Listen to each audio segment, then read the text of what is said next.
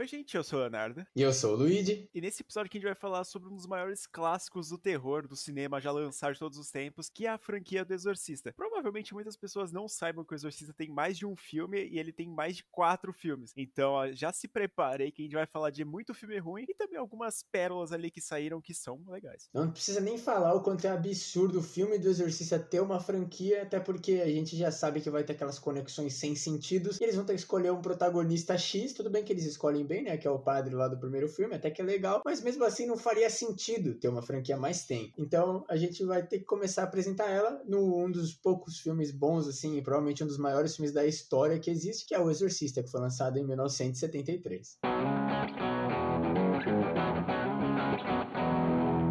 Diria que esse filme aqui é um dos maiores injustiçados do Oscar já em todos os tempos, porque ele já concorreu em um monte de categoria que teve lá na época que foi lançado, e simplesmente esqueceram ele, não deram quase nenhum prêmio, deram dois ali, de roteiro adaptado, penso eu, e eles simplesmente ignoraram, não colocaram ele como melhor filme, então já fica a minha demonstração que o Oscar é uma merda. O terror nunca foi muito bem respeitado em premiações e essas coisas, mas fala sério, o Exorcista não ter recebido nenhum Oscarzinho de atuação, velho, é tenso. a participação do Exorcista naquela época foi importante para abrir o olho do pessoal e falar: caralho, o Oscar tá metendo louco na gente, não tá dando prêmio de melhor filme de terror, sei lá, qualquer coisa assim. Porque depois de um tempo agora, né, recentemente o Corra recebeu o prêmio de melhor filme do geral, assim, do ano. E eu acho sensacional porque pelo menos ele conseguiu fazer o que o Exorcista não fez e vingou um pouco, né? Não tanto, né, mas vingou. É, principalmente hoje em dia o terror é cada vez mais respeitado, né, e até mais falado sobre, porque a galera emocionou no terror, né, depois de 2013 lá, que veio o Invocaverso e todas essas coisas que vieram depois. A gente tem que lembrar que o Exorcista foi lançado antes até mesmo dos slashers originais, tipo Massacre da Serra Elétrica, Black Christmas. Então realmente era muito difícil ter um filme de terror. Tanto que até a gente vê, às vezes, os filmes que tinham de terror, Psicose, The Birds lá do Hitchcock, os filmes eram claros. Então nem é mesmo de terror, é só porque tinha morte no filme. Então as pessoas falaram que era um filme de terror, mas não era, né? O filme era todo claro, todo feliz. E o filme do Exorcista trazer uma pegada mais sobrenatural e também um pouco mais diabólica, né? Porque aparece cenas de exorcismo que naquela época nem era conhecido tanto assim, obviamente o pessoal sabe o que quer, mas a gente não via isso em telas normalmente. Então eu acho que essa surpresa de que o filme conseguiu trazer para os cinemas é sensacional. E não é nenhuma surpresa que ônibus foram responsáveis por levar as pessoas para os cinemas em multidões, porque em alguns lugares não estava passando o filme e eles tiveram que levar pessoas para outra cidade só para assistir esse filme. E eu acho que deve ter valido a pena. E é até muito foda você falar isso, porque eu, eu sinto que o que mais o Exorcista fez foi impactar as coisas. Parece que ele abriu muitas portas, assim, não só pro gênero de terror, mas uma coisa mais diferente no cinema. O cinema tá sempre em constante evolução, mas nessa época, assim, eles não, não tinham muita coisa diferente, né? Coisas eram basicamente o mesmo, mesmo esquema, né? A mesma história sempre. Tudo bem que ainda hoje é um pouco, mas não tinha muita variação, assim. Tem bastante gêneros hoje em dia, né? E o Exorcista abriu muitas portas aí até uma coisa, assim, mais tranquila, porque né, antigamente nos Estados Unidos teve até aquela coisa dos... o pânico satanista, né? Que é meio estranho traduzir, mas é porque é um jeito mais fácil de falar que pessoas, todo mundo tava com medo de ser possuído por demônio. E o Exorcista foi uma das coisas que mais ajudou nisso, né? Porque o medo, assim, do filme e, e, o que impacta muito mesmo é você simplesmente poder ser possuído. Eles não explicam muito bem o que aconteceu, né? Depois eles fizeram a franquia e começaram a explicar o que não devia ser explicado para variar. Mas no filme do Exorcista, a gente só vê a menina lá possuída e os padres tentando ajudar ela. Isso é muito foda. Eles até tentam dar uma alfinetada, assim, se pode dizer que a Reagan, ela tá brincando com o tabuleiro Ouija e a mãe dela, que não tem tanto tempo, assim, para perceber que ela tá fazendo isso, porque ela é atriz famosa, né? Ela faz vários filmes. Então a Reagan fica sozinha, mexe um tabuleiro Ouija, mas mexe uma, duas vezes ali. E aí, mais ou menos, ele explica ali que ela teria sido possuída por meio daquilo ali. Só que ele deixa ainda mais aberto, assim, não é tão explícito que ela foi por causa do tabuleiro. E só mostra ali que, mano, qualquer uma pessoa pode ser possuída. E isso é o maior medo possível de um filme de terror. E ainda eles mexerem com uma criança, né? Porque geralmente, e principalmente nessa época, os filmes de terror eles colocam coisas mais pesadas com adulto, né? Até hoje em dia é muito difícil a gente ver um adolescente assim sofrer uma morte muito tensa. No terror adolescente, praticamente todas as mortes são feitas muito clean ou até em vez de fora de tela. Você vê uma criança sendo possuída, né? Vomitando a sopa de ervilha lá, escalando parede, assim, realmente sofrendo, porque a gente vê que a menina tá sofrendo, era uma coisa que não era nem pensado nessa época. É, eu acho que o filme do Exorcista, quando eu fui assistir pela primeira vez, eu fiquei muito em choque, assim, por algumas cenas que aconteceram, e principalmente eu assisti um pouco mais tarde, né? Eu não assisti tão criança criança quando eu vi pela primeira vez, mas eu já tinha muito medo daquela criatura, daquela menina ali, porque toda vez que a gente ia ver algum vídeo assim de terror, alguma coisa de susto na pegadinha na internet, sempre aparecia a menina para dar susto nas pessoas e a gente já ficava com medo de assistir o filme nem sabendo do que o filme se tratava. Então tem toda essa áurea assim por trás do filme do Exorcista que mostra que o cara, ele marcou gerações enormes e isso que dá mais arrepio assim quando vai assistir o filme.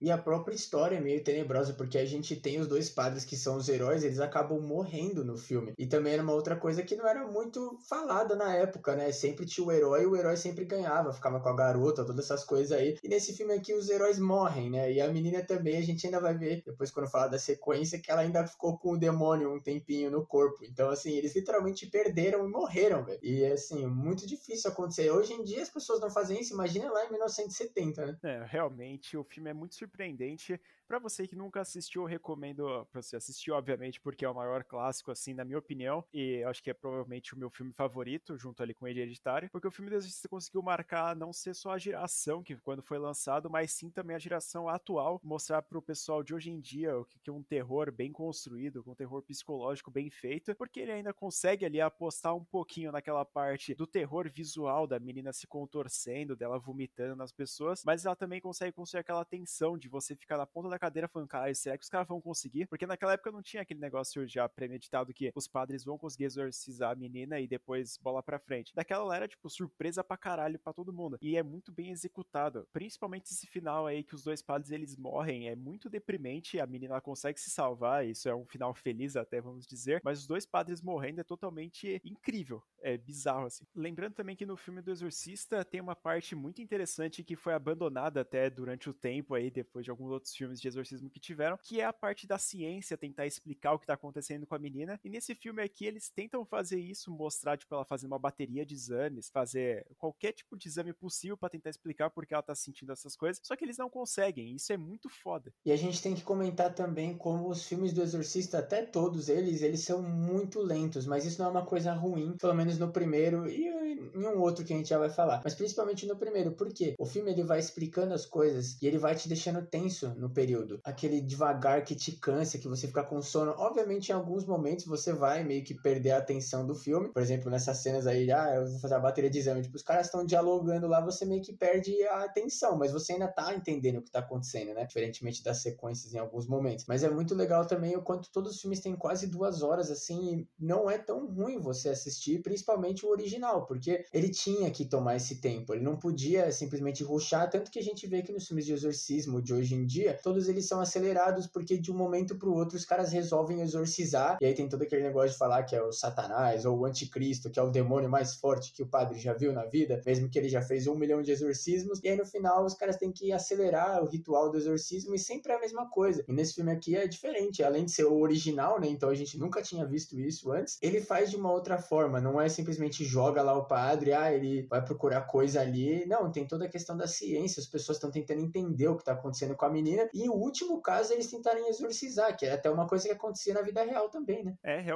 tipo, eu acho que a parte do exorcismo não era conhecido pelo público, então necessitava dessa explicação, todo esse background assim por trás. Mas depois de um tempo, depois que foi fazendo milhares de filmes assim de exorcismo, as pessoas foram deixando mais para trás porque ela já meio pressupõe que o público sabe o que significa um exorcismo, o que que acontece com a pessoa que tá possuída. Mas eu acho que esse filme aqui ele tem um detalhe muito legal assim, que é a parte da morte dos padres mesmo, que é tipo, eles são nossos protagonistas, mesmo a menina sendo tipo a protagonista em si assim, se a gente pode dizer, mas os dois padres, ele, o que eles têm melhor relação e também eles conseguem criar tipo um, um clima muito foda e mostrar que eles têm experiência, principalmente o padre Merlin, que é o mais velho, ele consegue mostrar que ele consegue fazer um exorcismo, só que ele acaba morrendo tipo de uma hora para outra, tipo numa saidinha ali do nosso outro protagonista, do outro padre, e simplesmente ele acaba morrendo e a gente fica em choque, a gente fala, caralho, mas matou a pessoa, pelo menos o nosso protagonista vai sobreviver. E não, ele também morre. E é muito legal a gente ver também essa questão do sacrifício, assim, porque é uma coisa, religião é um tópico sensível, né? Então, assim, já tá mexendo com muitas coisas. E aí eles quiseram fazer um fim nobre pros padres, né? Porque eles viam que não tinha chance que o Pazuzu lá ia tomar Reagan pro resto da vida. E esses padres se sacrificam, mais ou menos, né? O padre Marion, ele acaba sendo assassinado mesmo, mas outro padre se sacrifica para fazer o demônio embora. E isso é muito legal também, porque mostra que é uma coisa honrosa, sabe? Não é igual nos filmes de hoje em dia, que quando tem um sacrifício, alguma coisa, é tratado de forma chula. Esse filme é impactante, você vê os padres se sacrificando para tentar salvar a vida dessa menina. E a parte da tensão desse filme aqui é excepcional, como eu tinha comentado, ele deixa bastante trauma se você for assistir. E quando eu fui assistir mais recentemente, eu já tinha assistido antes, mas eu fui rever ele, e um pouco mais de atenção, né? Parar assim para apreciar um pouco mais a obra. E puta que pariu, cara, eu sinto medo em algumas cenas assim que não é para sentir tanto medo. Tem algumas cenas que elas são feitas para ficar mais impactante, de você falar, caralho, mano, o que tá acontecendo? Da menina se contorcendo, dela voando, sei lá o que. Só que a cena que eu senti mais agonia mesmo foi uma cena que ela meio que abaixa a cabeça assim quando ela tá deitada e ela acaba gorfando um pouco no peito dela, tipo, no ombro ali naquela região. E mano, dá muita aflição só de ver a menina naquela situação ali, é deplorável, sabe? Então eu senti, eu falei, caralho, aquilo ali é um perigo real, mano. Essa mulher pode matar geral dessa porra. E mostra também o quanto é exaustivo para todo mundo que tá envolvido, que é umas coisas que os filmes de exorcismo de hoje em dia não conseguem fazer, é demonstrar o impacto que isso tem em todo mundo que tá envolvido, né? A gente vê assim que até o próprio demônio começa a ficar cansado uma hora de tanto que tentam exorcizar ele, tá ligado? Hoje em dia não, ah, o demônio joga uma pessoa para lá, mata uma pessoa ali, e aí no final eles ficam gritando, explode vidro, toca a música alta, faz barulho e pronto, o demônio sai. E é sempre assim. Nesse filme não, nesse filme tem toda a questão de explicar, de criar atenção. E querendo ou não, a gente tem que falar, né? Ele é bom porque ele é o original. Não tô falando que não tem outros filmes de Jesus filmes que são bons, mas eu tô falando que foi o que apresentou e ele apresentou bem, que é o que é mais importante. A primeira impressão é a que fica. Então você ter um, assistindo um primeiro filme de exorcismo sendo exorcista, você vai até querer ver outros filmes de exorcismo. Se você assistir, por exemplo, Exorcista do Vaticano sendo seu primeiro filme de exorcismo, você nunca mais vai querer ver nenhum filme, entendeu? É, realmente, a primeira impressão é que fica. Eu já tinha assistido outros filmes assim, de, antes, né, de assistir o próprio Exorcista. E, cara, é bizarro a diferença, assim, de qualidade, o tanto de detalhe que eles colocam. Até porque ele foi inspirado num livro, né? Então ele tem um pouco ali de baseado em fatos do livro, que já era consagrado. Então, quando lançou esse filme aqui, dá pra ver que ele tem um toque, ele sabe conduzir aquela obra. E não é só um filme tirado da bunda, que nem outros filmes aí que são feitos só pra tirar dinheiro nosso. E esse primeiro filme é que ele consegue até mostrar um pouco mais sobre a figura pública da mãe, né? Porque quando ele, o pessoal começa a ver que tá acontecendo um exorcismo dentro da casa da mãe da Regan, todo mundo começa a ir lá pra casa dela pra meio que assediar a família ali, ver o que tá acontecendo. E aí, tipo, tem toda essa parte da fama da mãe dela meio que ser comprometido, da filha dela tá sendo possuída pelo diabo. E é muito foda, porque a gente não vê só o ponto da menina ser possuída e a vida que é importante, mas também a gente vê outras pessoas se prejudicando por conta da, dessa, desse ocorrido, né, se a gente pode dizer. E isso volta no que a gente já comentou, que é o impacto que as coisas que acontecem no filme causam. Porque assim, é muito legal quando a gente sai de um filme e fica sentindo, caralho, aconteceram coisas, sabe? Não foi só acabou e acabou, sabe? Você fica, não, beleza, já esqueceu o filme. Não, nesse filme aqui ele fica com você, porque você fica pensando, você vê o que acontece, depois você fica pensando, caralho, cara, os padres morreram, a menina foi possuída, a vida dela nunca vai voltar ao normal,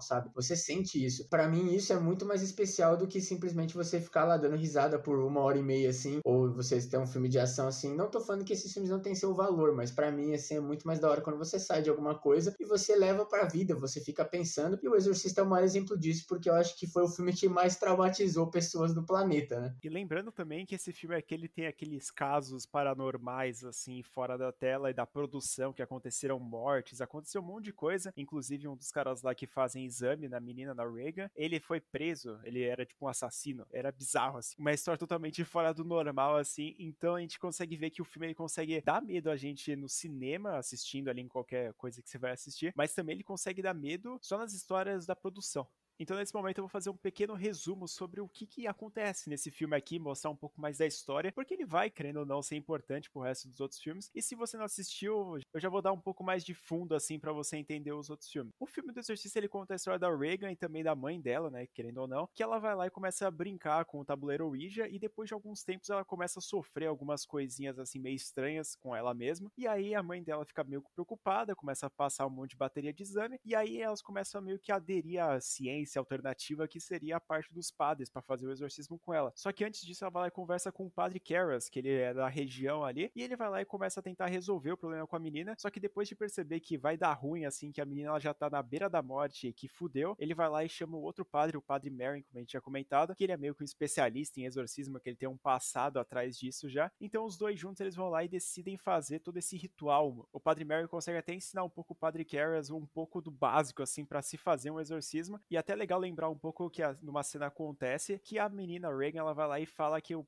a mãe do Padre Carroll está lá com ela na cama, sendo que a mãe dele tinha morrido recentemente e isso é um dos traumas e fez ele perder a fé. E é muito legal essa parte também de mostrar como os padres eles perderam a fé e estão voltando ali só para salvar a menina mesmo não acreditando no que tá acontecendo. E aí eles vão lá, tentam fazer o exorcismo de todos os jeitos e o Padre Carroll começa a perder um pouco a cabeça porque é a primeira vez que ele tá fazendo aquilo lá. E como a gente sabe, exorcismo costuma dar muito ruim no pessoal das pessoas porque eles ficam malucas da cabeça. E aí acontece o que acontece que a gente já tinha comentado comentado que o padre Merlin ele vai lá e acaba sendo morto, porque ele entra no quarto para tentar combater o demônio sozinho e ele acaba morrendo. Sobrando só o padre Merlin que ele faz a decisão de sacrificar. Ele vai lá, fala pro demônio chegar no corpo dele e ele vai lá e se joga da janela e cai naquela escada que é tão famosa e tão conhecida da franquia do Exorcista. E para mim, o Exorcista é o único filme que foi parodiado no Todo Mundo em Pânico e mesmo assim ainda me dá medo, velho com certeza o Todo Mundo em Pânico é, de novo, né? Outro filme que a gente tá falando que a gente conheceu ele antes, assim, é mesmo de assistir o filme, como aconteceu no caso do Eu Sei Que Você no ano passado. E Todo Mundo em Pânico ele faz uma cena inacreditável de boa, que é do que acontece no Todo Mundo em Pânico 2. E é sensacional porque eles fazem uma paródia daquela cena do exorcismo da menina gorfando no pessoal. Só que eles fazem, obviamente, um jeito escrachado, fazendo várias piadas ali, fazendo algumas piadas até que são ofensivas hoje em dia. Mas quando a gente assiste, a gente vai conseguir achar engraçado. E eu acho que, para mim, é a única coisa boa nesse segundo filme do Todo Mundo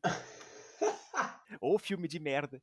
Depois, obviamente, do grande sucesso que aconteceu no Exorcista 1, a gente tem que falar sobre a sequência que aconteceu, que muitas pessoas, se vão só olhar ali na base do terror, não vai saber que existe, que é o filme do Exorcista 2, O Herege. Ele foi lançado em 1977, quatro anos depois do original.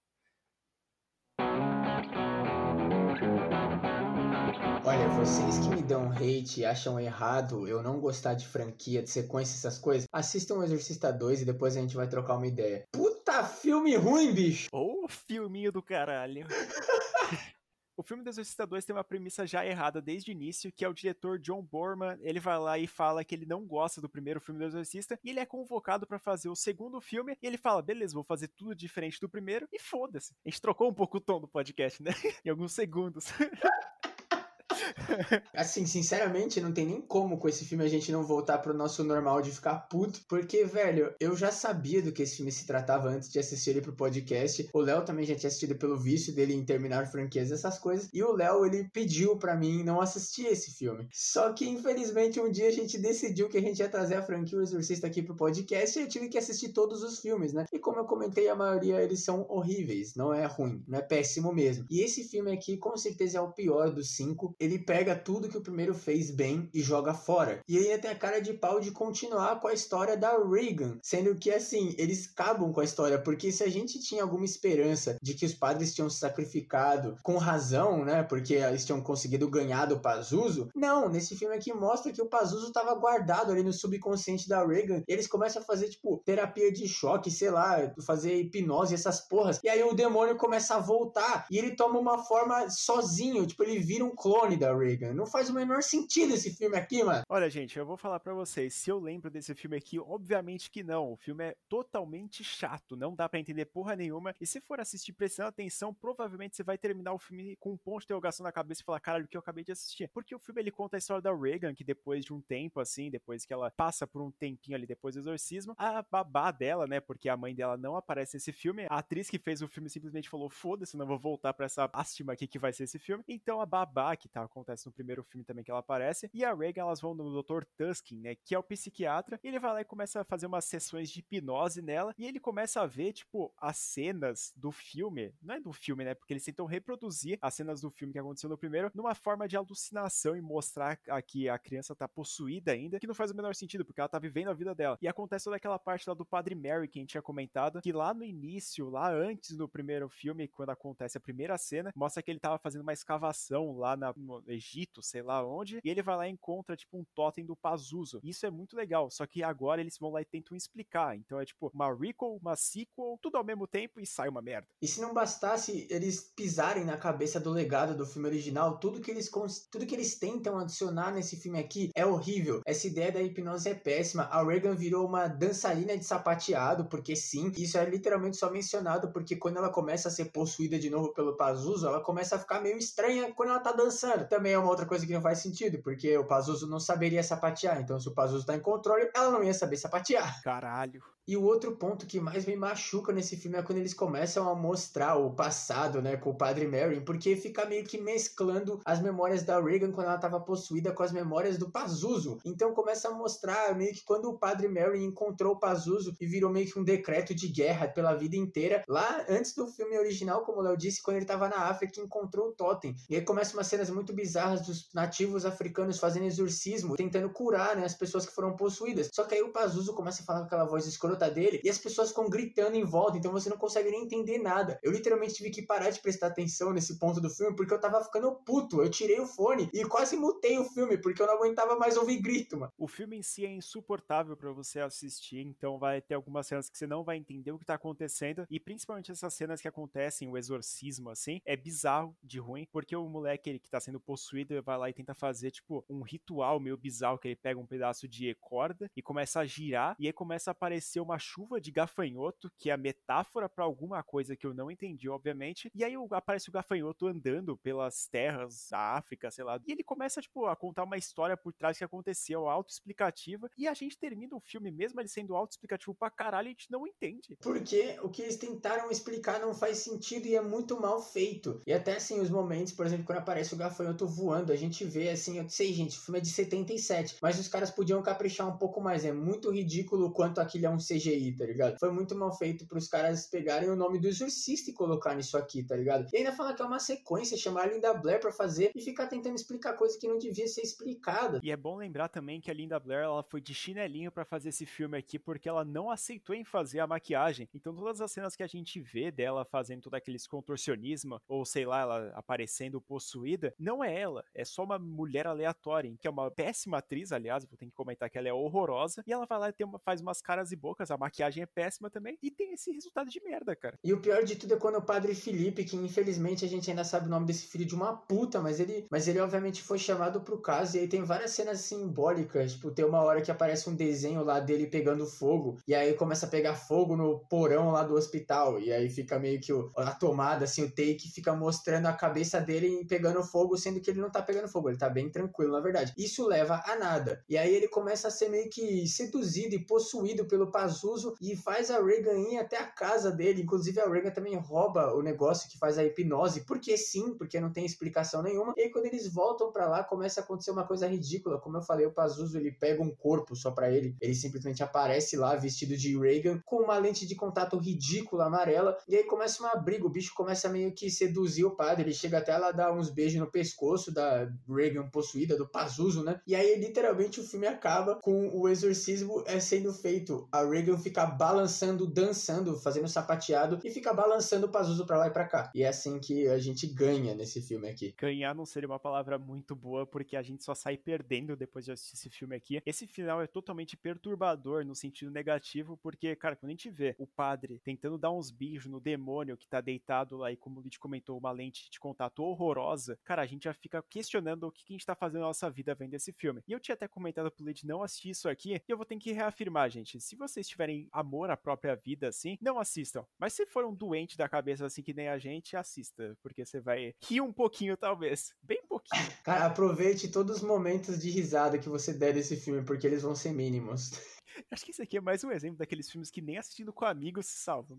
Não, nossa, você tá maluco? Eu não ia aguentar se eu tivesse assistindo com você esse filme aqui, velho. Eu ia desistir. Eu desisti assistindo sozinho. Imagina assistindo com outra pessoa. A cena mesmo, aquela lá que acontece na África, que o cara ele vai tentar escalar lá uma, uma parede de pedra enorme, é simplesmente horrorosa. E, e acontece até uma cena engraçada que quando um cara lá ele é assistido por uma pedra ele acaba caindo, ele cai em câmera lenta. E aí quando ele bate nas pedras, dá pra ver que é um bonecaço, assim, tá ligado? É, é bizarro, assim, de ruim. Cara, eu fico pensando como que eles falharam tanto em conseguir pegar dinheiro para fazer uma sequência de um dos maiores filmes da história, velho. Ou as pessoas eram que nem eu e não gostam de franquia, falou, não precisa fazer uma sequência sequência, ou os malucos literalmente fizeram igual o filme do Super Mario, onde os caras escreveram um roteiro qualquer e chegaram lá na Nintendo e falaram: a gente pode colocar os personagens do Mario nesse filme? Os caras falaram sim. É a mesma coisa aqui. Os caras escreveram qualquer roteiro, misturaram um monte de coisa e falaram: a gente pode fazer uma sequência do Exorcista? E o estúdio falou que sim, e virou essa merda aqui. Eu acho que a culpa também é do estúdio de permitir que uma merda dessa aconteça, mas também eu acho que é até mais culpa do John Borman, o diretor desse filme aqui, o cara que criou toda a história por trás, porque além dele não gostar do filme original, como ele já tinha dito, ele falou que o filme não é legal, ele não gosta, ele é conhecido por nenhum filme além desse, do Exorcista 2, porque eu tô vendo a Wikipédia dele aqui, todos os filmes que ele já participou, e eu não sei um que é famoso que ele fez. Então o cara é uma merda, mano. O cara é literalmente o boomer original, ele falou, vou dar rating numa coisa que todo mundo tá gostando, e aí o estúdio falou e falou assim, não, você mesmo que vai fazer nessa sequência. O que, que passou na cabeça desses arrombados, mano? Eu acho que esse filme aqui, como a gente já xingou bastante, a gente já falou muita coisa dele, é bom lembrar também que esse filme aqui ele conseguiu destruir até o primeiro filme, assim, se você for assistir levar em conta o segundo filme, porque ele tenta trocar um pouco, assim, os motivos do Padre Merlin, que aconteceu no primeiro filme, e também ele transforma o que aconteceu, né, como eu tinha comentado, o sacrifício ele simplesmente vai pro caralho porque não adianta de nada. Então toda aquela questão de caralho, dois padres morreram, simplesmente esse filme aqui ele esquece isso aí e só bola pra frente. Então é um filme que ele consegue, a não ser só um filme merda, ele consegue ainda estragar o primeiro filme. Se você for levar em consideração, que eu não recomendo. E eles ainda têm a cara de pau de dar uma abertura para fazer uma prequel desse filme. E eles tentam fazer uma prequel, porque, sei lá, o filme tem duas horas. 30 minutos é passado na época que o Padre Merrin tava vivo. E a gente tem que lembrar, ele morreu, gente. Então, toda vez que ele aparecer agora, vai ser ou no passado ou vai, ele vai virar um espírito, que eu acho que vai ser mais absurdo ainda, né? Ainda bem que não acontece isso. Mas eles ficam indo cada vez mais para trás e, como eu falei, eles escolhem um protagonista. O Exorcista poderia ser facilmente várias histórias, assim, de exorcismo. Ou não ser uma franquia, mas se quer fazer uma franquia, faz direito. Não, os caras pegam o padre e falam, ele vai ser nosso protagonista. Só que ele já morreu, cara. Então ele não pode ser o protagonista, porque se ele for, vai ter que contar coisa anterior. E aí vai começar a virar furo de roteiro no Exorcista original, e aí vai virar um caos, que é exatamente o que acontece. Então, nesse momento, se você tá falando, caralho, que filme de merda, então vai lá, aproveita e assista o primeiro filme, não esse aqui, porque tá disponível lá no HBO Max. Então, se você tiver assinatura lá, ou também se tiver, acho que o pacote do canal lá na televisão, você consegue reivindicar o HBO Max. Então, vai lá, assista o primeiro filme. Esquece esse aqui, por favor, gente. Faça um bem pra sua saúde e pra nossa também. E como a gente já comentou aqui no podcast, eles fizeram uma franquia, então não poderiam ser só dois filmes, porque 13 anos depois, em 1990, alguém chegou e falou assim: Eu vou fazer mais um filme do Exorcista. E foi exatamente o que eles fizeram, lançando o Exorcista 3. E se no Exorcista 2 eles levaram para uma visão mais médica e tentando descobrir o passado da Reagan e vendo o que aconteceu e as memórias dela, no Exorcista 3 a gente tem um acontecimento bizarro que é a morte de um padre de uma forma brutal e aí a gente acompanha um policial. Então esse filme aqui é muito mais de investigação policial do que de exorcismo propriamente dito. A gente sabe que a franquia do Exorcista, né, o primeiro e o segundo filme, ele já tem isso de a gente sempre estar tá investigando e aprendendo coisas novas junto com os personagens, mas esse filme aqui, ele é literalmente o tempo todo a gente tá investigando junto com o policial e tentando entender o que tá acontecendo, porque tá morrendo um monte de padre e cada um mais brutalmente do que o outro. E é bom lembrar também que esse filme aqui, ele parece muito um thriller, que é tipo um negócio policial, assim, que misturou um pouquinho do terror da investigação, suspense, e ele também foi baseado ligeiramente, ou também bastante, no filme Legião, do próprio William Peter Blatty, e que, cara, ele sabe fazer. É uma história muito legal, é muito diferente do Exorcista. Se tivesse algumas alterações ali na história, daria para passar facilmente como se fosse um filme thriller qualquer, mas como ele tá na franquia do Exorcista e ele tem conexões, a gente vai falar aqui porque eu gosto desse filme aqui.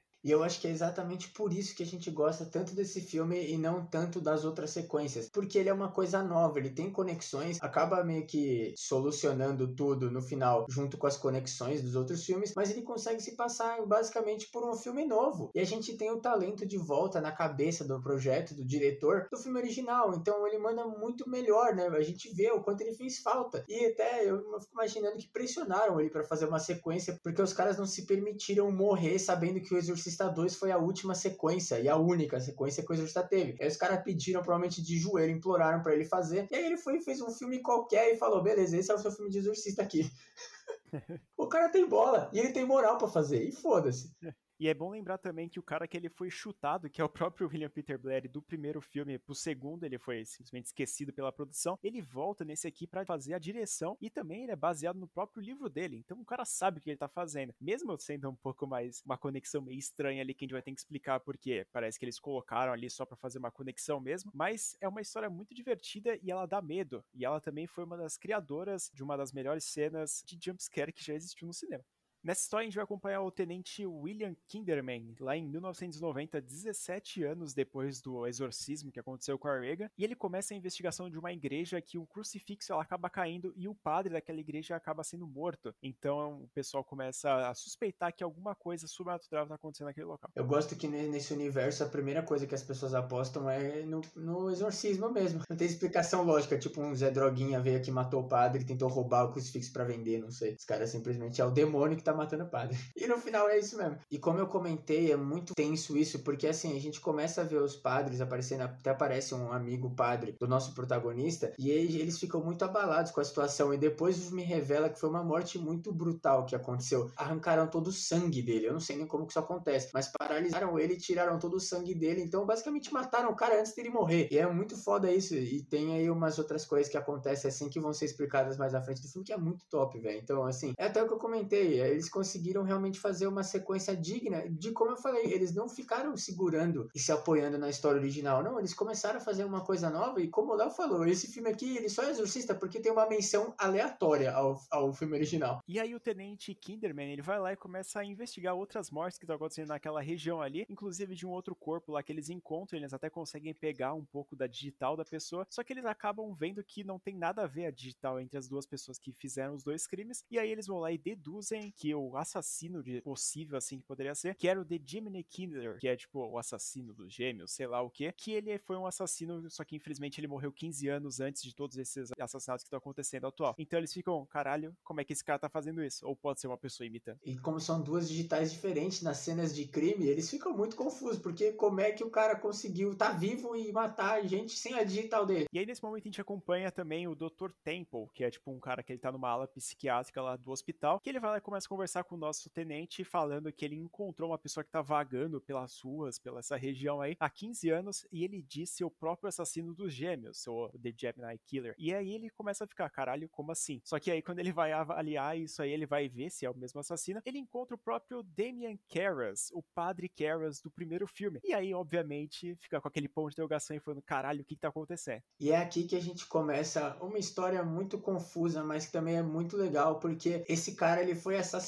né, o Gemini Killer lá, ele foi pego e morto, e aí ele conseguiu possuir o padre. Porque o padre, como ele tinha sido possuído, geralmente acontece isso, né? Os filmes de exorcismo acabam falando isso, que quando alguém é possuído por uma pessoa, eles podem ser possuídos por vários demônios, né? E aí o cara, antes do padre morrer, ele conseguiu entrar no corpo do padre e ele basicamente curou o corpo do padre com a ajuda do próprio demônio. Então, assim, é, não faz o menor sentido, é literalmente só para conectar com o primeiro filme, mas é legal porque ele não precisa existir essa conexão assim. É só pra gente ter uma referência. Ele não interfere na história, porque nessa hora, quando ele se revela sendo o Padre Karras, até muda a cara, faz lá um morph, assim, a cara dele começa a ficar transparente, e aí aparece o Brad Dourif, que para quem não lembra é a voz do Chuck. Então, assim, é muito legal porque ainda tem o Chuck nesse filme aqui. Maravilhoso, 10 barra 10, velho. E aí também, depois de uma longa conversa com o nosso Padre Karras, que não é o Padre Karras, como a gente tá vendo que ele já tá possuído, ele vai lá e afirma que ele é o The Gemini Killer, ele começa a falar que ele matou as pessoas de tal jeito, papá. Só que aí, depois de algumas noites, na mesma noite, ele vai lá e acaba fazendo uma das melhores cenas, assim, de terror, como eu já tinha comentado, do melhor jumpscare, assim, do cinema, que é, acontece que a enfermeira, ela vai entrar no quarto pra, tipo, meio que avaliar ali um dos pacientes, e ela encontra o cara lá, meio que encolhido ali, e a gente vê toda essa tensão dela encontrando o cara ali, e aí depois ela arrumar as coisas, ela vai de uma porta, vai para outra, só que depois que ela sai de uma das portas, aparece uma pessoa com um negócio branco nela, e também com um cortador de grama, aquelas tesouras enormes, correndo atrás dela para arrancar a cabeça. E é exatamente o que acontece nesse ponto do filme. A gente instaura um lockdown no, no hospital, ninguém entra, ninguém sai, o tenente fica puto da vida. Só que aí o nosso assassino ele começa a zoar com o tenente e até meio que deixando claro que ele vai buscar a família. Família. Não dá para entender muito bem. O tenente até explica que eles deram informação falsa pro público porque eles falaram que cortava o indicador esquerdo e o cara cortava o indicador direito. Não fazia muito sentido, mas aí é meio que deixado claro que o tenente que foi quem conseguiu prender o assassino. Então o cara obviamente vai se vingar, pega e possui lá uma das mulheres, como a gente comentou, tinha várias digitais diferentes. O cara conseguia controlar as pessoas e mandar elas matarem. É exatamente isso que ele faz porque ele manda uma das enfermeiras irem matar a família do nosso tenente. E essa cena aqui vira uma tensão muito foda. Inclusive aquele Dr. Temple lá que eu tinha comentado que ele é meio que o dono da área psiquiátrica, ele acaba cometendo suicídio. E aí nesse momento o Kinderman ele vai lá tirar satisfação com o The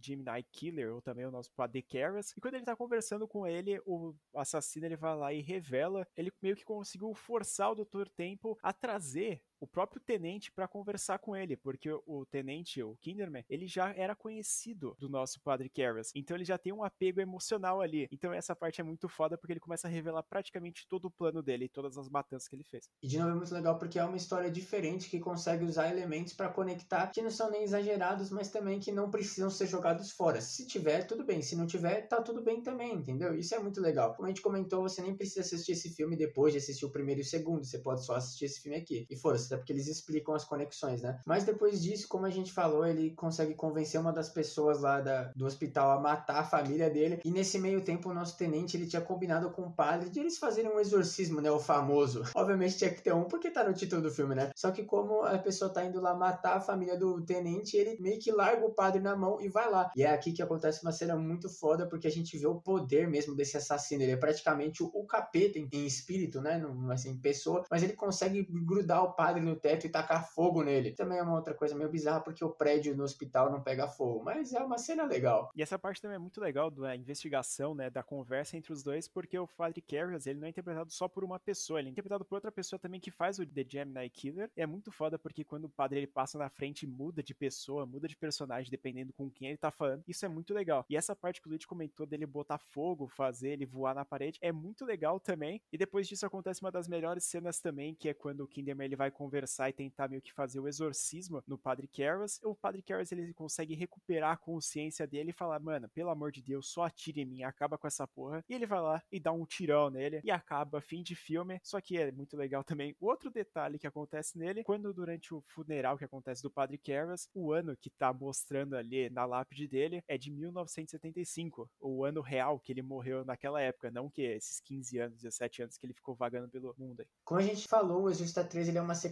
digna ao Exorcista 1 e muito pelo fato de que ele não precisa ser visto como uma sequência. Então a gente vê assim que o diretor ele quis fazer uma história diferente, mas que ele gosta muito de exorcismo, então ele não poderia deixar só um espírito lá, ele tinha que exorcizar o espírito, né? Mas na minha opinião, esse aqui é o segundo melhor filme da franquia, obviamente, né? O primeiro é o, é o verdadeiro melhor filme. Não me interessava também de ver esse filme, mesmo o Léo já falando que ele era bom, mas quando eu fui assistir eu fiquei feliz e até meio triste, porque eu assisti primeiro esse, depois eu fui assistir todas as outras sequências que são ruins. Então, assim, eu assisti os dois filmes bons e depois eu fui assistir três filmes que eram horríveis. Foi uma péssima escolha minha, mas o que ficou foi que eu gostei bastante desse filme. O filme, a necessidade dele existir é nula, a gente consegue perceber isso que eles colocaram de qualquer jeito ali, eles colocaram o Padre Carroll de volta só porque eles queriam trazer um rosto familiar pra gente do primeiro filme, mas simplesmente eles decidiram colocar ele de qualquer forma mesmo, mas funciona, o filme é divertido, é um thriller muito bem feito e ele consegue até deixar bastante tenso nas partes que o Lid comentou da mulher indo matar a família dele, ou também nas outras cenas que acontece o jumpscare, ou qualquer coisa relacionada assim ao suspense, ao terror realmente, ele é uma maestria, ele é sensacional. Mesmo a história dando uma complicada ali, se você pode até ficar um pouco perdido, mas ele ainda consegue ali no finalzinho, ali nos últimos minutos, conseguir explicar toda a história, por que que tá acontecendo aquilo, o que que o Pazuzu fez para trazer o corpo do cara também para cometer esses assassinatos. Então eu acho um filme muito legal, mesmo ele não parecendo uma história tão bacana, talvez vocês ouvirem e falam, cara, como é que esse pessoal gostou disso? Ela é um pouco confusa, mas, cara, vale muito a pena você assistir esse filme aqui e quando você vê, você vai entender o que a gente tá falando. E, obviamente, para você conseguir assistir esse filme aqui, ele tá disponível lá no HBO Max também, então corre lá e assista. Ele tá os dois melhores filmes da franquia lá, então ou assina ou vai em qualquer site pirata.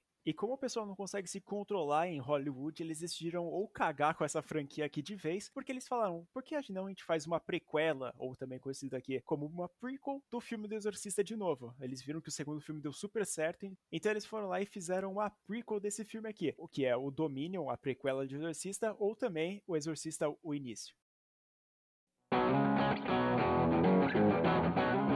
Vocês devem estar se perguntando o que está acontecendo, por que, que o Léo introduziu dois filmes ao mesmo tempo, e a gente vai explicar. Como o Léo disse, em Hollywood é um lixo, estúdios são uma bosta, e eles resolveram cagar de vez com a franquia do Exorcista, e aí eles filmaram o Dominion, que é inclusive originalmente, né, que lançou depois, é uma confusão. Mas eles gravaram o Dominion, que seria a prequela, né, ou seja, conta a história do primeiro encontro do Padre Mary, sim, aquele lá, o protagonista verdadeiro da franquia, que aparece em total de um filme vivo, e depois ele fica só voltando no tempo, né, mas é o primeiro encontro dele com o Pazuzu. E como o Léo comentou lá no começo, ele estava escavando lá na África, ele encontrou um totem e aí eles resolvem surfar nisso. Então é exatamente isso que acontece. Só que acontecem umas diferenças porque no filme original, no Domínio, o padre ele tá lá, encontra uma igreja escavando. E no filme O Exorcista o Início, ele é mandado pela igreja para lá. Então é bem confuso, mas no resumo o que acontece é que ele vai para África para participar de uma escavação de uma igreja católica que estava submersa lá e tem umas imagens meio complicadas, dizemos assim. Para vocês entenderem também o porquê a gente está introduzindo dois filmes, a gente já tem que comentar também que o Dominion, que é tipo o filme que ele seria o original, né, para ser a prequela, ele foi meio que esquecido pela própria produtora que depois de algumas gravações que aconteceram, quase terminaram o filme, eles foram lá e falaram: "Não, então a gente não vai querer usar sua versão não, a gente vai pegar um outro diretor com outro roteiro, só que meio que baseado nesse filme aqui do Dominion, e a gente vai fazer o filme original, a gente vai lançar outro filme que se chama O Exorcista o Início". Então o Dominion ele foi lançado só alguns anos depois do filme do Exorcista o Início, depois que a produtora, depois de ver que deu ruim o filme do Exorcista o Início também, eles foram lá e falaram: não, então a gente dá 35 mil dólares para você aqui para terminar o seu filme. Então a gente consegue perceber que o Domínio ele tem um orçamento baixíssimo comparado aos outros. E é incrível que os caras eles chegaram praticamente no final do filme antes de descartar. É uma coisa inacreditável. A gente vê o quanto os caras não estão nem aí pra franquia, sim, eles só querem fazer dinheiro, até pelos roteiros do filme, né? Inclusive as diferenças que o filme tem, assim, elas são quase nulas, porque a história é basicamente a mesma, mudando algumas coisas que a gente vê claramente, que a versão que saiu primeiro, né, o Exorcista o início, é muito mais apelativa, aparecem coisas muito mais sérias. Todo aquele negócio que a gente já comentou dos padres terem perdido a fé, na versão do Exorcista o início, ela é muito mais apelativa, porque ele explica meio que mostrando que lá na época da Segunda Guerra Mundial, a Alemanha e as pessoas que a gente não pode nomear, eles foram lá na igreja do Padre Mary e eles começaram a executar pessoas, porque tinha um judeu traidor ou qualquer besteira assim lá, e eles começaram a executar pessoas, só que não foram pessoas qualquer. Na versão Dominion, são só adultos e umas pessoas X. Na versão Exorcista o Início, ele mata criança. Então a gente vê que o filme é muito mais apelativo e até a gente não consegue entender por que, que os caras queriam isso e deixaram os malucos praticamente terminarem a primeira versão do filme. O filme é totalmente bizarro, assim, a gente até falou que tem várias coincidências, assim, várias coisas que parecem com a versão do Exorcista o Início e também do Dominion,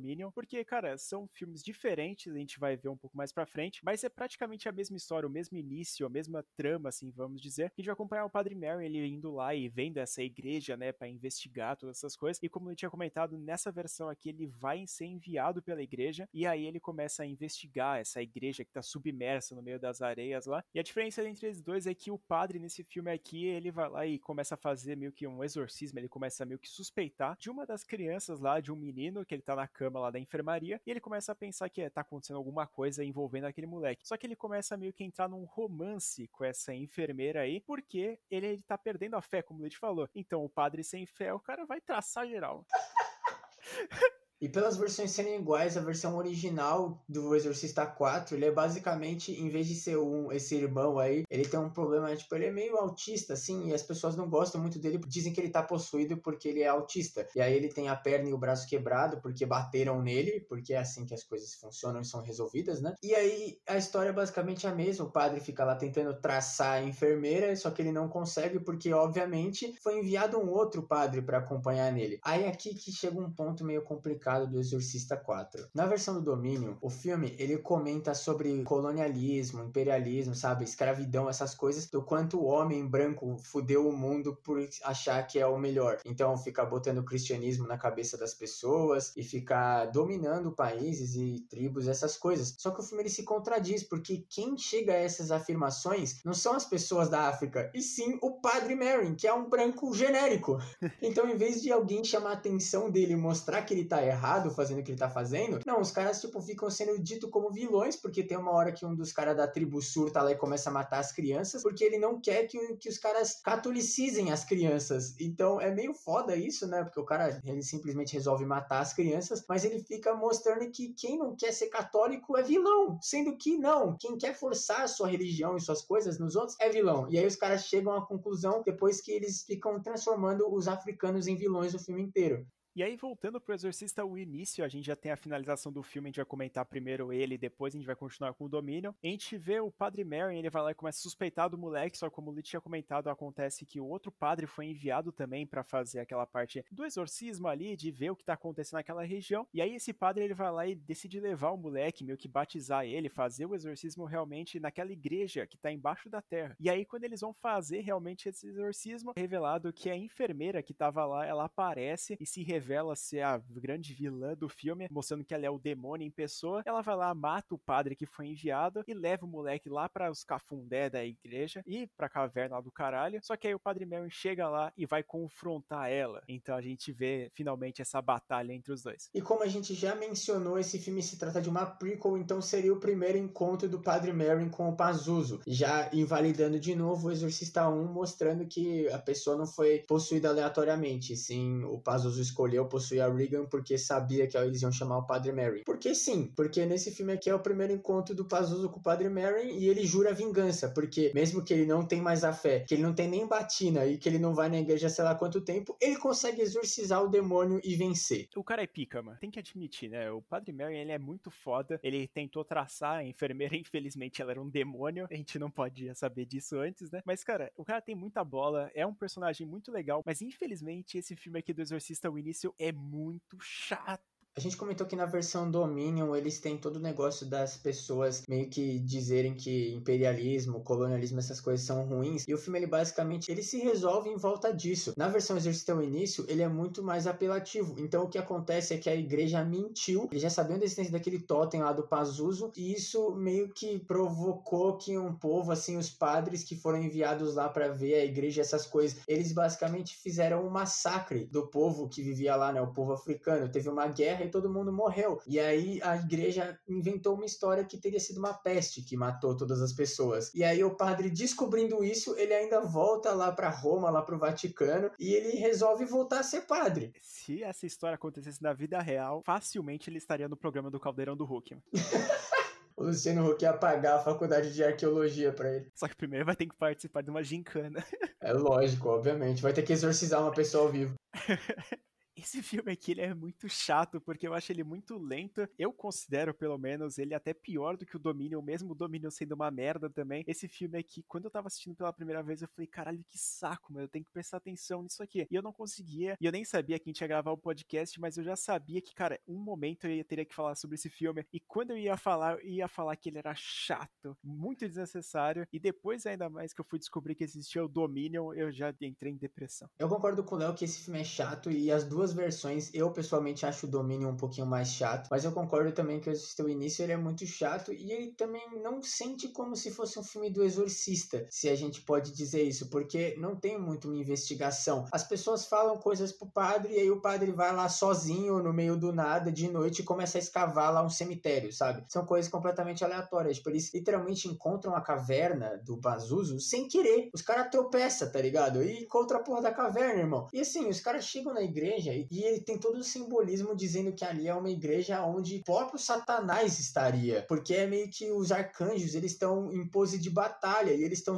apontando na direção da pia lá de batismo e tipo meio que deixa entender que o próprio demônio tá escondido ali. É literalmente caiu naquela coisa genérica de filme de exorcismo de mostrar que esse demônio é o mais forte que as pessoas já enfrentaram e é o próprio anticristo e é o próprio Satanás. Tipo, mano, é ridículo e é muito chato, como o Léo falou. Nada acontece e quando acontece coisa, coisa apelativa. Ou o padre tentando traçar uma enfermeira. É, cara, é ainda mais bizarro ainda que esse filme aqui, porque ele teve um orçamento grande, como aconteceu com o Domínio. Eu tinha falado que ele recebeu algum dinheirinho ali a mais para terminar, mas ele ainda continuou recebendo 50 milhões para fazer a produção inteira dele. E, cara, é bizarro como é ruim essa parte da maquiagem, da intenção, do CGI que é usado, porque quando a gente vê a menina sendo meio que exorcizada, ela virando de ponta cabeça, a gente até consegue ver algumas falhas na maquiagem mostrando entre a maquiagem da menina, tipo aquela aquela maquiagem mais esverdeada, como a gente tá acostumado a ver no primeiro filme, para a maquiagem, tipo, da testa dela normal, que é branca. De branco pro verde ali é totalmente bizarro. A gente consegue ver realmente a maquiagem, a divisão dela. E é muito mal feita. E também vale lembrar que a maquiagem, eles tentam copiar ao máximo o que acontece com a Regan no primeiro filme, sendo que a menina não teve tanto tempo assim para virar realmente a entidade, se cortar, se fuder toda, para virar que nem aquela menina. Então simplesmente ela só virou e foda-se. E o plot twist, né? É uma merda, porque o filme não é aquele plot twist assim que ele te dá dicas. Não, ele literalmente falou, cara, não pode ser tão óbvio que vai ser o menino, né? Então vamos colocar um plot twist, vamos colocar a enfermeira que o padre tava tentando pegar. O cara, parece que assim, ah, porque ela era a visão do pecado, que ela tava atraindo, seduzindo o padre. Não, mano, vai se fuder, deixa o padre ser feliz, cara. Porra, mano. É o Stellan Skarsgård, velho. Qualquer um ia querer dar um beijo na boca dele. E agora já falando um pouco mais sobre o filme do Dominion, que é outro filme completamente assim, a não ser o início que a gente vê. Esse filme aqui ele vai lá e aposta não na enfermeira, obviamente, que ela tá possuída, mas sim na história de um moleque lá que depois de ser atacado por uma hiena de CGI horroroso, a gente tem que comentar que o CGI desse filme é muito porco, porque a gente sabe que ele recebeu 35 mil dólares para fazer a pós-produção. Então saiu essa porcaria que aconteceu. Acho que contrataram um sobrinho para fazer. E aí esse moleque aí que tinha sido atacado, ele passa todo aquele tempo na enfermagem, como a gente viu no primeiro filme lá no Exorcista o Início, e a gente também começa a ver ele fazendo algumas coisas mais paranormais. E ele é praticamente a mesma finalização, só que quando ele leva lá pra igreja para fazer o final, né? Toda aquela parte, o moleque vai lá e acaba se revelando mesmo seu próprio demônio e ele é careca. Ele fica careca porque sim. Eu não sei qual foi a ideia desse filme aqui, deixar o moleque careca, porque ele tira totalmente a atenção desse filme aqui. Vai parecer meio preconceituoso com pessoas carecas? Talvez. Mas, cara, eu não consigo ver uma criança careca fazendo cara de mal e tentando ser descolada, sendo um demônio, e passar nervoso e passar, tipo, medo, assim. Eu não consigo ficar com medo da criança careca. Então, quando ele começa a fazer as suas piruletas no ar,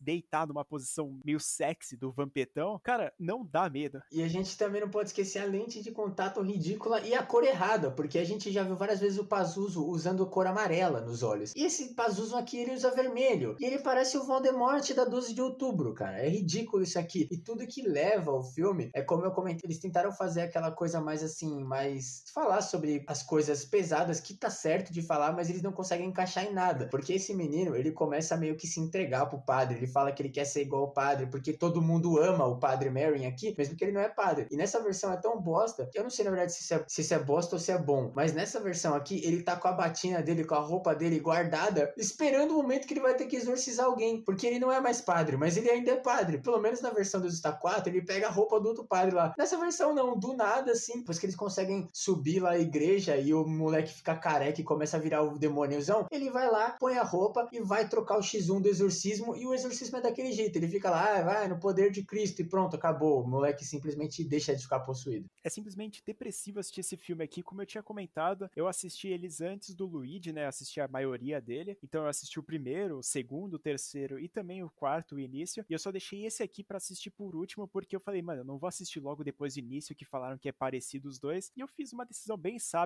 porque se eu assistisse os dois ao mesmo tempo, um depois do outro, eu perceberia que eu perderia muito tempo da minha vida e que eu estaria questionando muitas ações dela. Então eu acho que esse filme aqui ele é basicamente igual para mim, o Luigi vai até discordar disso que a gente já tinha discutido, mas o filme do Domínio ele é praticamente idêntico ao filme do Exorcista, o início. Então para mim, cara, é totalmente desprezível os dois e eu não recomendo vocês assistirem de jeito nenhum. Sim, eu vou ter que discordar um pouquinho, mas eu digo, os filmes eles são meio iguais assim, mas é mais na chatice. Eu pessoalmente achei o Dominion mais chato ainda, porque acontece um total de nada. Até no momento, assim, do confronto entre o exército britânico, que inclusive nesse filme por algum motivo usa o mesmo uniforme que os soldados alemães na época da Segunda Guerra, vocês sabem do que eu tô falando, e os nativos lá, é muito ruim o confronto, porque ele meio que não tem o confronto, tipo, os caras vão lá e dão um tiro na cabeça de um, e aí atacam, jogam flecha no outro, só que aí na hora que vai ter o vamos ver, que acontece o massacre lá que aconteceu no início, não acontece nada, e até resolução, assim, todo o negócio, na versão do início, os caras acharam que tava muito óbvio o roteiro e fizeram um plot twist bosta. Nessa versão aqui, os caras não fizeram um plot twist, mantiveram a história bunda e simplesmente sim, tá ligado? Então eu fiquei muito mais puto, eu acho que foi muito pelo que o Léo falou, falou, eu assisti os dois, um depois do outro, com uma distância aí de um dia mais ou menos, porque eu não aguentei assistir os filmes em seguida, mas eu assisti um dia depois do outro. Então eu ainda tava com o início na barriga, digerindo aquele monte de lixo, e aí eu fui e joguei o domínio em cima. Então basicamente eu fiquei dois dias cagando merda, né? É, e é bom lembrar também que, como a gente tinha comentado lá no segundo filme, ele tem duas horas, aquele lá, e nesses daqui os dois também tem duas horas, então é simplesmente insuportável assistir, porque se eles são chatos só pela premissa, assistir essa premissa por duas horas é, se torna algo insuportável. E uma curiosidade legal também, como ele tinha comentado do Stellan Skarsgård, ele não tá somente no domínio, ele também tá participando do lado do Exorcista ao início. E é bizarro porque a gente vê o mesmo protagonista, o mesmo ator atuando nos dois filmes, e são filmes diferentes contando praticamente a mesma história. Eu digo que é praticamente a mesma história, o vídeo até discorda disso, porque, cara, a parte da enfermaria, o padre tentando, tipo, negociar com os nazistas lá pra não matar ninguém. Aí depois tem a cena final do exorcismo lá na igreja, e também tem a porra do ataque de hiena escrota. Pra mim é praticamente o mesmo filme com alguns atores diferentes e um CGI porco do domínio. Resumindo, gente, vai lá no HBO Max, assista O Exorcista, depois vai lá no Prime, assiste a série do Exorcista e o resto você finge que não existe. O 3? Você pode assistir o 3 também, ou não. Você que escolhe. Não é o filme do Exorcista. E o Luigi já deixou a deixa perfeita dele, porque agora a gente vai falar sobre a série do Exorcista. Se os filmes, o 2 e todas as outras continuações são esquecíveis e ninguém conhece, a série do Exorcista provavelmente uma pessoa entre 100 milhões vão conhecer. Então agora a gente vai falar sobre a série do Exorcista, que eu assisti e eu vou ter que falar agora, que ela foi lançada em 2016.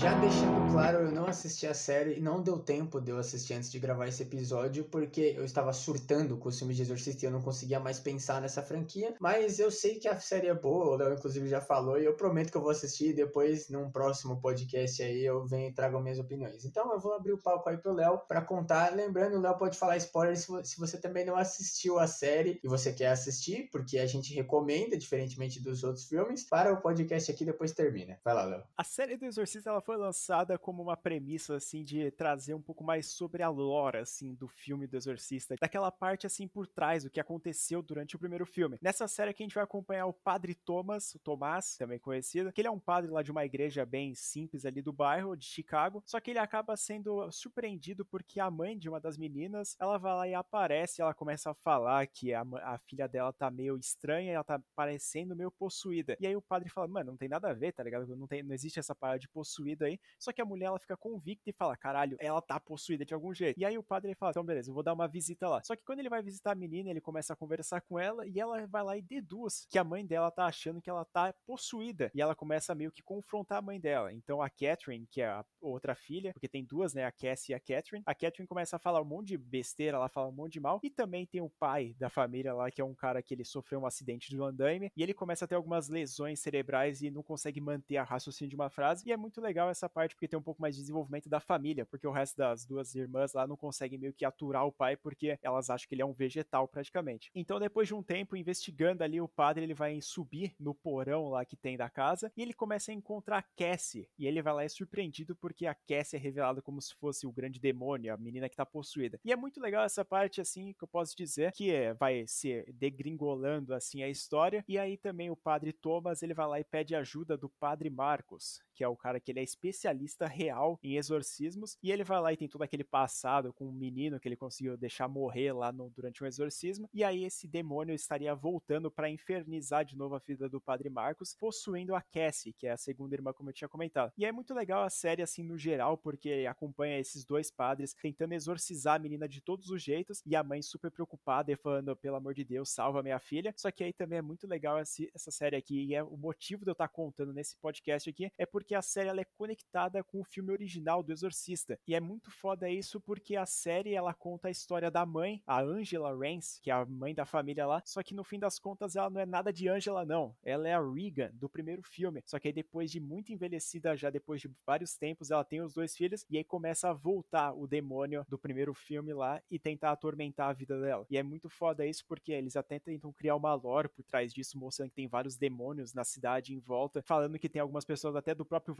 Vaticano envolvida nisso, que eles são demônios e estão meio que fazendo por trás dos panos ali para tentar exorcizar o máximo de número de pessoas possível para tentar possuir geral. E aí os dois padres eles conseguem exorcizar a menina lá, só que é revelado que a Angela, ou também conhecida como Regan, ela vai lá e meio que dá abertura pro demônio sair do corpo da menina para possuir ela em vez dela. E é muito foda isso aí porque a mulher ela começa a enlouquecer, matar geral porque não é mais ela e sim o próprio demônio que ela deu abertura. E aí eles vão lá e encontram uma solução e conseguem fazer um exorcismo da mulher. E é muito foda essa parte, porque a primeira temporada, né, porque ao total de duas, eles conseguem meio que finalizar a história do exorcismo melhor do que acontece no segundo filme. E falando um pouquinho mais sobre a segunda temporada, ela conta a história dos dois padres ainda, só que eles vão lá para outro caso, outra parada e não tem nenhuma ligação com a família. Então eu não vou contar aqui porque não faz o menor sentido. Então para você que tá interessado em assistir essa série aqui, basta ir lá no Prime Video, como ele tinha comentado, assistir as duas temporadas, vale bastante a pena. Infelizmente ela foi cancelada porque a Fox, na época que é a produtora dessa série aqui, ela foi comprada pela Disney e aí o pessoal meio que cancelou alguns projetos e a série do Exorcista acabou indo junto. A segunda temporada ainda tem um gancho assim para uma possível terceira, só que não vai acontecer infelizmente, então se contentem com duas, então já vai avisado e vai assistir que é muito legal a primeira temporada também. A segunda é bem legal também, mas ela não é tão legal quanto a primeira. Eu acho muito interessante quando séries elas são feitas para abranger um universo, que é o caso do Exorcista, porque pelo que eu sei, não é o mesmo padre, nem conta a mesma história na primeira temporada depois conta outras histórias. Eu acho bem legal isso. Então eu tô bastante ansioso também porque eu, eu já ouvi falar muito bem dessa série. Então, o Léo também recomendou, minha mãe recomendou. Então, se for ruim, vocês estão ligados que acabou o podcast sem memória. Então, tchau. O cara assistiu Exorcista 2, o início e a domínio, e vai falar isso agora pra mim. Mas então é isso, gente. A gente vai finalizar esse podcast aqui, que ele tá grande, mas não tá como as outras franquias, assim, que a gente costuma falar, porque realmente não tem muito o que falar sobre alguns filmes do Exorcista, como o próprio o segundo filme, ou também as outras duas prequels que foram lançadas. Então a gente vai ficando por aqui. Se você já assistiu algum desses filmes, manda lá nos nossos comentários da publicação que a gente tem no Instagram. Então aproveita e segue a gente lá também, que é o Sem Memória Podcast. Lembrando, obviamente, você seguir o nosso canal no YouTube, que é o, o canal Sem Memória. Lá a gente vai estar tá postando vídeo toda quarta-feira e também um vídeo extra na segunda na sexta. Lá a gente está postando vídeo de vários filmes diferentes, assim. E também, se você tiver alguma sugestão para falar lá no nosso canal no YouTube ou também aqui no nosso podcast, manda lá nos comentários na nossa DM do Instagram, falando algum filme que você gostaria que a gente falasse, que provavelmente a gente faça um vídeo ou também um podcast sobre isso. E vocês que querem saber e gostam das nossas críticas, essas coisas, podem seguir a gente nas outras redes sociais. Todos os links estão na descrição do podcast, na plataforma que você estiver ouvindo. E também, se estiver ouvindo no Spotify, responde a nossa perguntinha aí que está disponível. Não esquece de seguir nosso vinheteiro, o querido João. Muito obrigado por terem ouvido mais um episódio aqui do podcast Sem Memória. Eu fui o Luiz. Eu fui o Leonardo. E até o próximo.